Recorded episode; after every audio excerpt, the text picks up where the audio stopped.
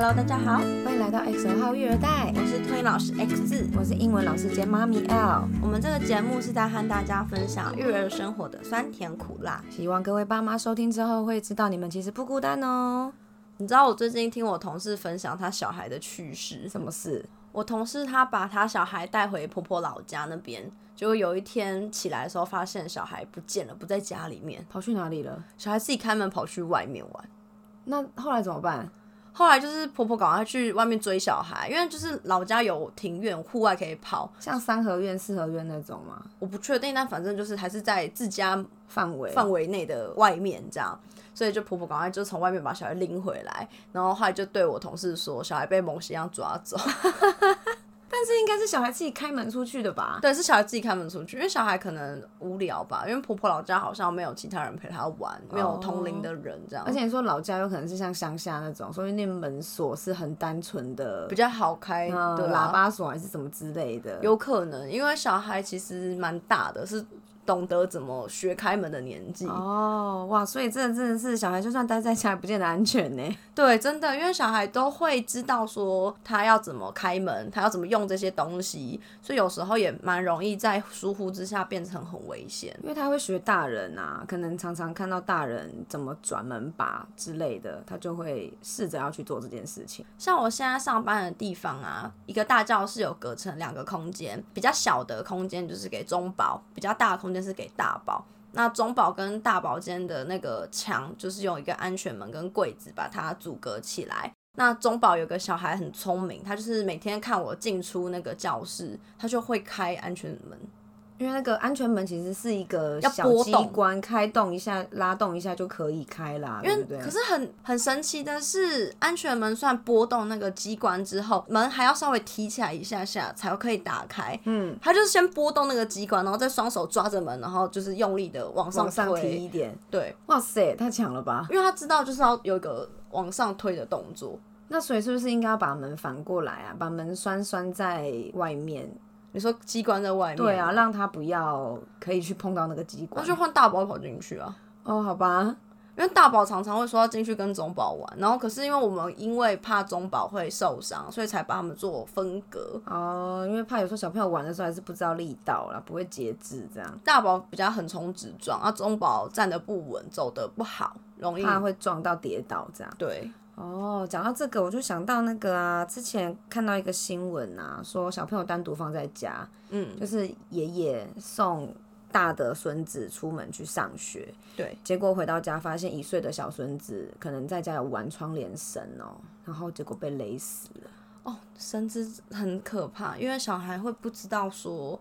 这个东西会怎么缠在自己的身上？对啊，他可能好奇去拉一拉、扯一扯，结果就缠在自己身上，卡住，他们也扯不下来。对啊，因为我之前有教小朋友玩穿线板，那绳子可能也是十公分左右的长度，其实没办法真的完全绕在小孩的脖子上。嗯，那小孩就会挂着，有点像围巾那样挂在脖子上，哦，或是手指头上。对，那其实这也很危险，因为他们绕得很紧，或是缠到一个程度的时候，也会血液不循环。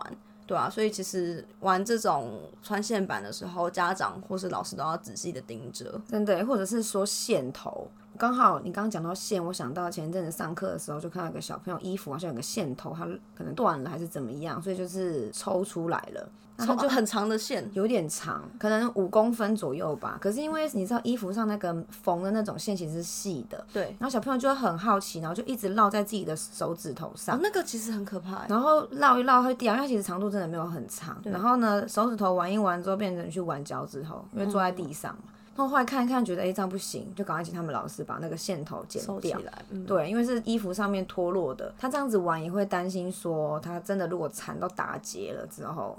可能手指、脚趾怎么样？我小时候也有玩线头，手指就缠的很多圈，然后手指头发青。我那时候可能小学年纪吧，已经不是不懂事到一个程度，我只是觉得这样绕圈圈很好玩。然后发现就是真的血液不循环后，我吓到自己赶快把它解开。所以还好没有打结，你还自己有解得开吗？对。可是如果是幼儿园或是年纪更小的小朋友，他们可能就没有这个能力。嗯，所以就是可能好奇在玩一些线啊，或是条状物的情况下，可能会缠绕之后发生意外。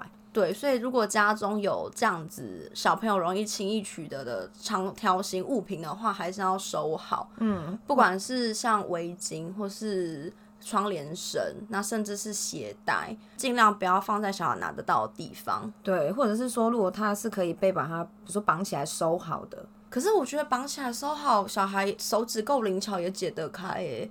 因为我以前要给小孩玩穿线板的时候，因为我知道那个绳子就是有一定程度的危险，所以我就是绳子拆开来之后，我只拿一条要给一个人玩，剩下我是绑起来的。嗯，然后我就专注的让一个人玩，其他人我可能发别的玩具或是发故事书。就有小孩趁我不注意的时候，偷偷拿我绑好的那捆线，想办法在那边解。他还真的差点解出一条来，这样哦，所以小朋友学习力是很强的啊。对啊，他们可能了解说老师怎么绑的，那他他可能对那个颜色，他就一直拉同一个颜色，然后就是拉其他位置，这样拉拉拉拉，他其实就拉出来了。对，所以小朋友的能力其实比我们想象的还要厉害，他们的模仿跟学习能力都是很强的。所以我们在家里还是要尽量就是维持安全的环境，给孩子去探索。像法律就有规定说，六岁以下小朋友不能独自在家。因为他们没有自己保护自己的能力，尤其是如果家庭有一些潜在的风险的话，其实都是蛮容易发生一些憾事的。嗯，我还记得小时候的时候，妈妈说过她同事家里面失火，然后那个时候就觉得很惊讶，因为以前小时候也想说哈，为什么为什么会失火？嗯，然后结果是同事的小孩在家里玩火，有打火机还是有打火机，好像是好奇吧，然后就是点了打火机，然后好像烧到窗帘还是什么，反正是易燃物，易燃物，然后就失火了。好可怕！就整个家好像都烧掉了，这样。小孩有事吗？好像没有，但是人没事，人没事，但是房子就损失了很多，这样。对啊，所以关于用火这件事情，其实也是，我觉得像我有教我们家妹妹，就是瓦斯炉，因为平常在煮东西，我干嘛她就会好奇一直要过来嘛。那一方面就是怕她受伤，因为在煮东西是烫的，或者是瓦斯炉那边有火嘛。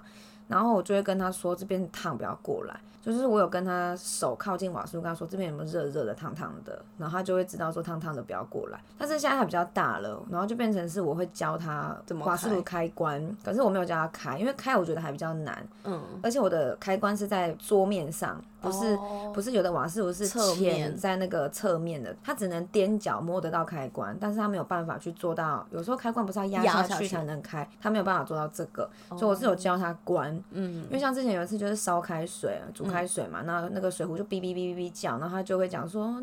妈妈那个叫了，嗯，我就说那你要不要来帮我关？因为他很喜欢帮忙，他喜欢做事情，所以想说找点事给他做。我说我就教他怎么关，嗯，然后所以像今天中午就发生一件好笑的事情，我在煮面，在加热那个汤嘛，然后他就走过来了，我本来还跟他讲说不要过来，我在煮汤，然后他就把我的 瓦斯炉开关啪关掉了。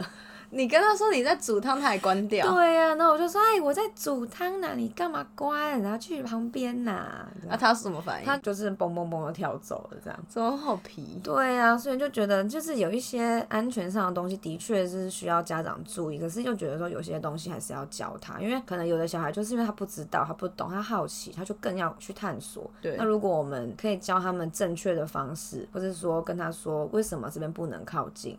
是不是他们可以知道了、懂了，就真的不会过来了？我觉得可能也是要做一点连接啦，理解跟他的那个动作要连接在一起，才有办法真的知道这个危险性在哪里。那讲到厨房，就还有另外一个危险用品——刀子。还有剪刀也是，对，因为他也是看到我在，比如说切水果、切菜，就拿着刀子嘛，然后他就是很想帮忙啊。然后之前有一次，他就是想要帮忙，然后我那一天就是也是想到说，好，那就让他帮忙，但是要教他怎么做。然后我就跟他说，刀子要怎么拿。因为如果他随便拿着乱挥，那反而更危险嘛。嗯。那因为平常我的刀子是有一个厨房的那个柜子门板里面有那种放刀子的架子。哦，你是在放门板里的那种。对，所以刀子其实是朝下的方式放。那我就教他怎么拿，就拿刀柄，就是这样直直的拿起来。那我就跟他说，拿起来了之后就给我。嗯，我就有跟他讲说，爸爸妈妈在的时候才可以帮忙拿刀子，平常不可以拿。因为我的厨房虽然说那些门上面有都有扣安全锁，哎，小孩一定会解。他们已经解开了，而且已经就是解开到扣子某一天就坏了。然后我现在发现我坏了，我想要换新的，我拆不下来。啊，它粘的地方哦。很黏超紧，所以你要拿铁尺去把它抠下来。对，所以我觉得这边也可以顺便跟爸妈分享一下，如果你们即将要帮小朋友布置安全的环境，你们要购买安全锁的话，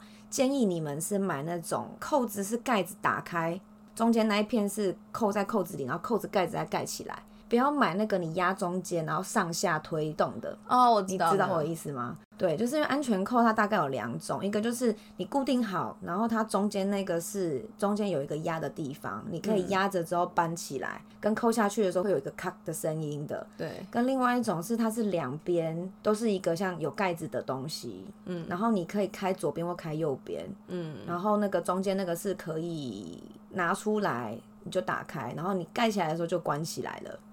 不知道这样讲听众能不能理解，但是总之就是我觉得那个是压中间像开关的，往上往下这个，它用久了会坏掉。那个小孩很好开，因为它是塑胶的，所以它其实是很容易就坏掉了。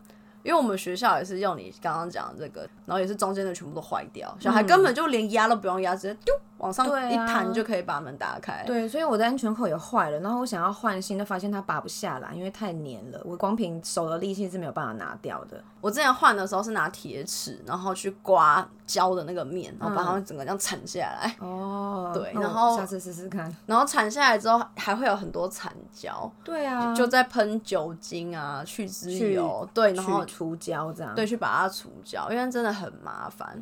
对，所以就是因为我的安全扣坏了，然后再加上小孩其实也随随便便就可以把门打开，那我觉得与其是他在我们不知道情况下去开，然后拿了刀是很危险，还不如我先教他怎么拿。然后跟他说是爸爸妈妈在的时候才可以帮忙拿，嗯，对。然后所以那一天就是我第一次先教他拿，然后那一天我老公不在，所以他不知道我有教他。然后第二次就是我又是要切水果什么的，然后小孩又吵着说要帮忙拿，然后我就是再示范一次说要怎么拿，然后再跟他提醒一次说爸爸妈妈在的时候才可以拿。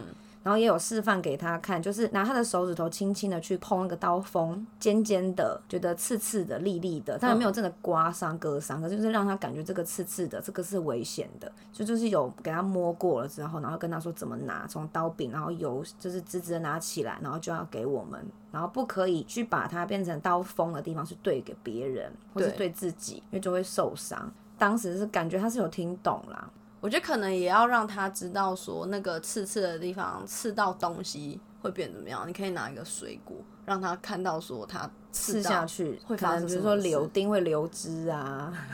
如果说他有玩的时候，哪天你就可以跟他说，到底这件事有多危险，对，然后可以示范。现在是有先教他怎么拿，但也还好，他就也没有在后续就是要吵着要干嘛。他可能也知道那个真的很危险。你们这么耳提面命，小孩应该也感受得到你们的情绪了。因为那一天就是因为他想要拿嘛，然后因为我老公在，他就觉得有点危险。然后我就是想要教他，因为我觉得就像我们上次讨论的，与其跟他说不要不要，还不如跟他说怎么做比较安全。他那天是有拿着，就是差点要挥起来了，因为他不给我。然后所以我老公冲过来就很大声的就吼叫他的名字，他就有点被吓到，就开始哭。真的假的？对，然后我就要边安抚他，跟他说为什么爸爸这么生气？因为这个很危险。那你现在听我讲，好不哭了，听我讲。好，就跟他说怎么拿。好，然后怎么样，就才会有后面这些。然后后来讲一讲，他就平静下来，他也没有再哭了，也没有就是很害怕，因为刚刚被爸爸吼叫过的那种情绪，就整个 peace 了这样子。哦，对，所以我觉得要创造安全的环境是很重要的。然后如果真的遇到小朋友年纪到了，需要想要学用一些工具的时候，像你刚刚说剪刀也是一个。嗯，我们平常有给他剪食物的剪刀嘛，他就看我们在剪，他也很好奇，他也会想要去拿，想要自己剪，对，想要自己剪。那可是我们就怕他剪到手啊，或是什么的，因为毕竟剪食物的那个剪刀还是蛮利利的。然后呢，我那天就突发奇想，圣诞节的时候，我就再买了一个幼儿的剪刀，它就是都是塑胶的，嗯，它只能剪色纸，只能剪纸张，对。然后我就突发奇想，就买了这个当做圣诞礼物。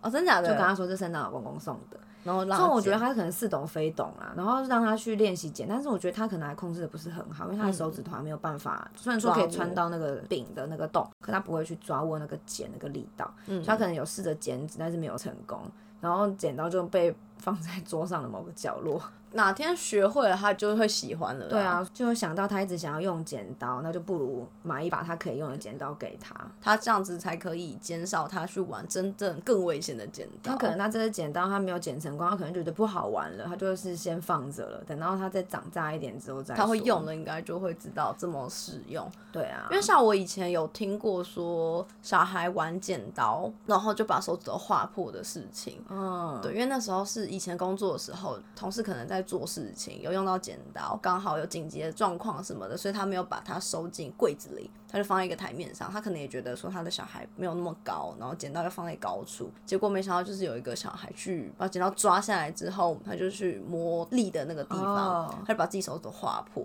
真的会耶。对，所以还蛮危险的。是说，有时候我们以为小孩拿不到，但是他们真的会想尽办法的去拿那个东西，所以东西都要放在他们拿不到的位置。真的哎，像我自己的那个桌上啊，也是啊，文具、一些笔啊，就我女儿她很喜欢画画，她喜欢画画，但她不太爱拿她自己的蜡笔，一定要拿你的原拿我们的笔圆珠笔，对。然后我的笔筒就已经放在桌子的最靠墙的角落，也就是说它其很不太好拿，但她就会踩着她的小椅子，然后就会说我要那个笔。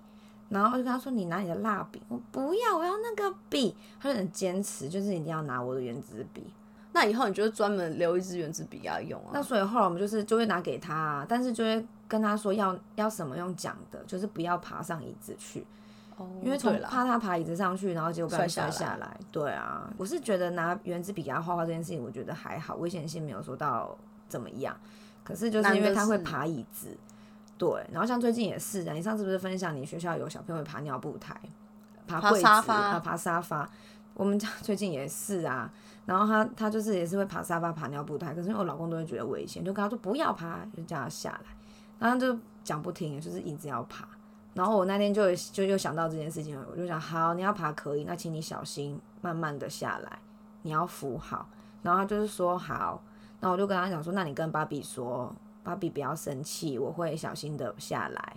那后来呢？然后他就是有讲完啊、然后就自己在那边探索，自己爬来爬去嘛。那我们就就我老公就不用跟他生气啦，因为就想说让他自己探索嘛。那他最后是用安全的方式下来。他其实是知道怎么下来的，因为他已经爬了不知道几次了。只是他那一天就是就特别在讲说我在练习爬，可是好啦，这也没办法，因为小孩就是会想探索。那他如果能知道他安全的下来的方式的话，那也没办法阻止他。对啊，所以就觉得有时候他们想探索真的是阻止不了，那就真的是教他们安全的方式怎么下来。像有时候也会看到一种新闻是小孩爬窗户、爬阳台、栏杆这种。你要说你装铁窗，他就真的不会爬吗？他还是会爬呀，那只是刚好有铁窗保护他，对，所以与其说你一直阻止他不要爬，而是应该换个方法教他怎么保护自己的安全。那积极点的方式，比如说你可以跟小孩说这个东西有多么危险，这里有多么高，让他知道说他这样子会受伤，会造成什么后果。当然，这是小孩听得懂了、能沟通的情况下。小一点的话，当然还是要让他远离这个空间，让他不能接触到。像之前就有听一个同事说，他们家是不装铁窗的。他说他觉得装铁窗感觉好像被关在监狱里，很不自由这样。所以他说他从小就教他的小孩说，如果他今天爬窗户，看这么高的地方掉下去就没有了，就再也找不到爸爸妈妈了。他的小孩可能就理解到说，以后没有爸爸妈妈是很难过的事情，所以他小孩就再也不爬窗户。嗯，所以我觉得真的对于这个窗户、爬阳台这些啊，如果很小的他不能理解的，就真的是要阻止他去靠近。就可能要装安全门，或是要让他进不到这个空间对空间。因为像阳台，我们家妹妹也会啊，因为我们晒衣服的时候，就她也会想要过来。然后，因为我们阳台其实很小，如果我在那边晒衣服，她会在旁边的话，其实真的会有一种干扰的感觉。所以就是也怕它会跌下来，因为我晒衣服的时候是需要踩一个椅子把衣服挂起来，然后他就会跟着我爬上那个椅子，我就说我已经没有位置了，你下去。他这样子不会很容易摔就是会怕他摔啊。那也有真的就是我在收衣服的时候，椅子先留着嘛，然后他就爬上去椅子上面，然后就跟他说不可以，这样子很危险，因为那个就只是一个塑胶的椅子而已，它随时掉下来都是很有可能撞到门槛啊，还是撞到阳台那个墙壁边什么的。对，所以是真的有跟他说不可以过去。虽然说我没有装铁窗，我想它应该也是还没有高到可以爬得上去啦。可是就是还是一个危险的地方。他可能哪一天就是拿了一堆椅子啊、垫子啊，对啊，咚咚咚就爬上去。对啊，但是我的阳台小，它原本不是撞到墙，就是撞到门或是门槛。对，所以真的是阳台不是一个安全的地方。最后再提醒一个小地方，那就是插座。电器很危险。对，因为虽然说有那种安全的盖子，是说你可以插在插座的那个孔的地方，可是其实小朋友长大到一个程度，他是可以去把那个盖子拔起来的时候，那个时候家长又开始又要再注意了。更不用说有些小孩年纪更大，会直接把电器的插头拔下来，嗯，或是去玩延长线的开关。对，有时候你关，可是小孩知道怎么按它。或甚至他不知道按了那个有什么意义，他可能看到那个灯亮亮的啊，就去摸了，哎，怎么又不亮了？哎，按一下，对对，那都是很危险的。所以有时候我们在家会容易掉以轻心，就是因为我们觉得这是我们熟悉的环境，没有什么危险的地方。但其实对小孩而言，这些都是危机四伏的。所以小至插座、插头或是一些尖锐的物品要收好在高处或是柜子里，不要让小孩拿到。大到呢是小朋友可能会往高处爬，这些都是不能掉以轻心的部分，需要家长多留意的地方。要尽力创造一个安全的环境给小孩探索。以上就是我们这一集的节目内容，喜欢的话欢迎分享及订阅，还可以到 Instagram 或是 Facebook 来找我们聊天哦。谢谢大家，我们下周同一时间再见，拜拜，拜拜。